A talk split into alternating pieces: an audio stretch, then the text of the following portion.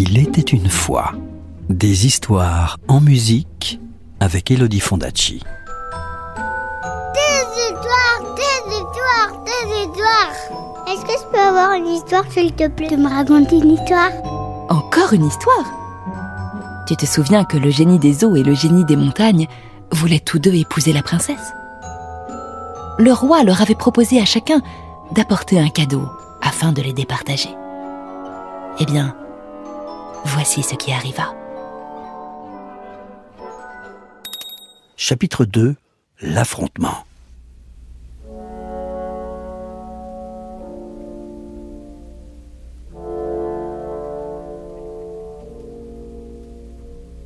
Les deux génies regagnèrent leur domaine pour préparer leur présent.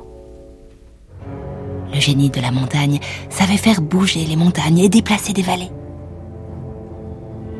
Il prononça quelques incantations et les pierres précieuses les plus rares jaillirent des profondeurs de la terre.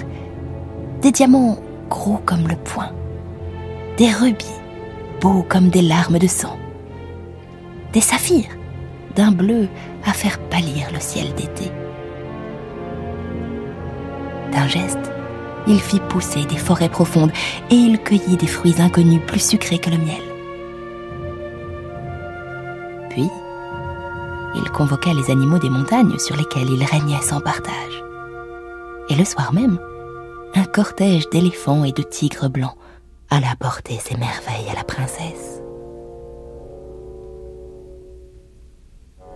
De son côté, le génie des eaux plongea lui-même dans les abysses de l'océan pour y chercher des trésors dignes de sa puissance.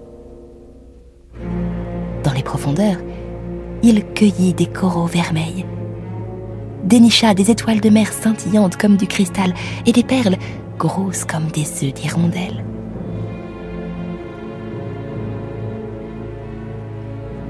Mais avant de se rendre au château, il s'accorda une nuit de repos car toute cette quête l'avait fatigué.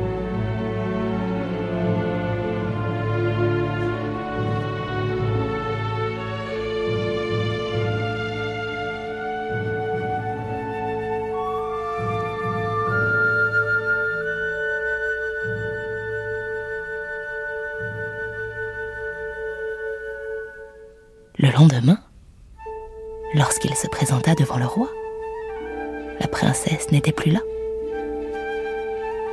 Le génie des montagnes était passé depuis longtemps, et le roi, émerveillé par ses cadeaux somptueux, lui avait donné la main de sa fille. Les deux époux étaient partis, sur le dos de l'éléphant blanc qui se balançait lentement vers le plus haut sommet de la plus haute montagne, où le génie avait son palais de marbre. En apprenant la nouvelle, le génie des eaux entra dans une terrible colère. Il était si épris de la princesse, si certain qu'elle lui était destinée, qu'il refusa d'accepter l'évidence. Sans perdre une minute, il partit à l'assaut des monts pour éliminer son adversaire. Il brandit son bâton vers le ciel et un typhon s'abattit sur la terre. Une pluie diluvienne se mit à tomber ciel s'obscurcit et, pendant toute une semaine, le jour ne se leva point. Mais les montagnes ne furent pas ébranlées. Alors, le génie souleva des tempêtes dans les mers et dans les océans. Des vagues hautes de plusieurs mètres déferlèrent dans les vallées et cinglèrent les flancs des montagnes dans des gerbes d'écume.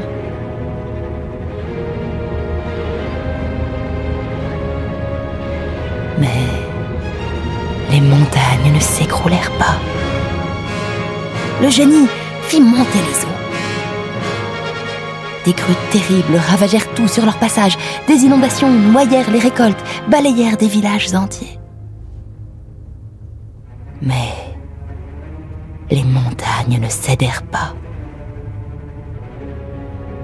Ivre de rage, le génie des mers leva une armée de créatures sous-marines pour l'aider à détruire ce qui ne l'était pas encore. Des pieuvres aux tentacules gigantesques, des serpents de mer, des monstres aveugles, infestèrent la terre et y semèrent l'effroi.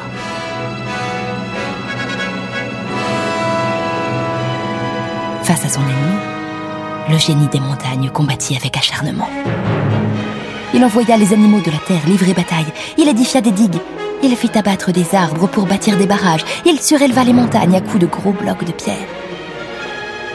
Il mit les hommes à l'abri dans des grottes, les sauvant de l'eau et de la boue. Il lutta pied à pied son rival. Et les montagnes tinrent bon.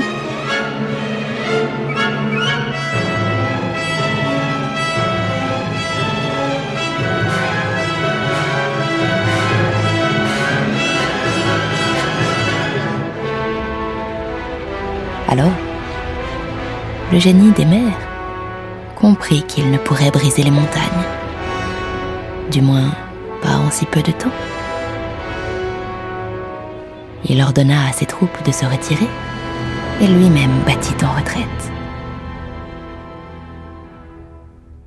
Le soleil revint. L'eau reflua dans le lit des fleuves et dans celui des rivières. La terre réapparut, plus verte que jamais. Pourtant, le génie des mers ne s'avoua pas vaincu.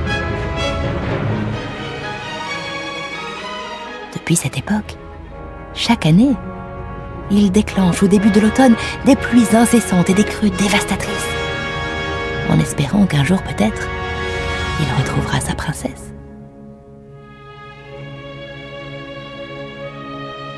Chaque année, le monde tremble sous l'assaut des eaux du ciel. C'est ce qu'au Vietnam on appelle la mousson. L'éternel combat entre le génie des eaux et le génie des montagnes.